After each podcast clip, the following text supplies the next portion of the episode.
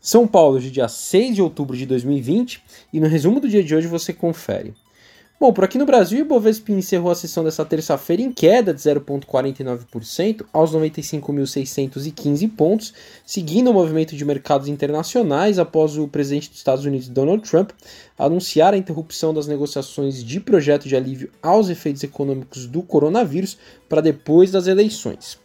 No cenário corporativo, o Grupo Mateus incluiu em seu prospecto de oferta inicial de ações o acidente ocorrido no Mix Atacarejo em São Luís do Maranhão e abriu prazo para desistência até dia 9 de outubro para os investidores que já apresentaram seu pedido de reserva.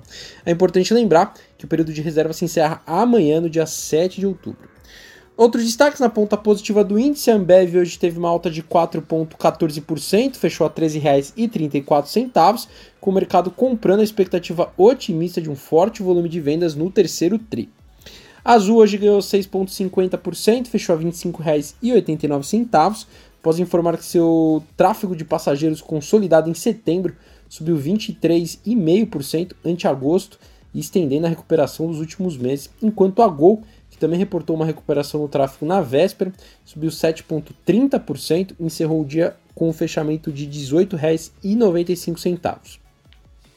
Na ponta negativa do índice, o IRB hoje teve queda forte de 17,11%, fechou a R$ 7,17 em sessão de realização de lucros, depois que os papéis da companhia subiram mais de 15% entre outubro e o fechamento dessa segunda-feira. A Natura foi outra que caiu 2,66%, fechou a R$ 47,65. Também sessão de ajustes após uma alta recente, quando a empresa anunciou que fará uma oferta primária de ações para levantar cerca de 6 bilhões de reais. Indo para o exterior, as ações asiáticas subiram nesta terça-feira, acompanhando a força dos mercados estrangeiros, diante da alta hospitalar de Donald Trump, internado com Covid, que reduz as, as incertezas políticas no curto prazo.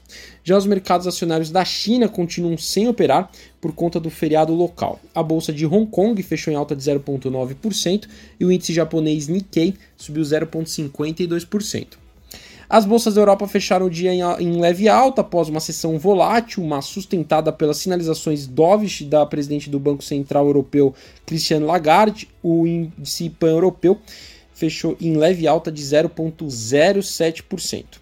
Wall Street fechou em campo negativo depois que o presidente Donald Trump rejeitou a proposta de estímulo de 2,4 trilhões de dólares e instruiu seus representantes a suspender as negociações até depois das eleições.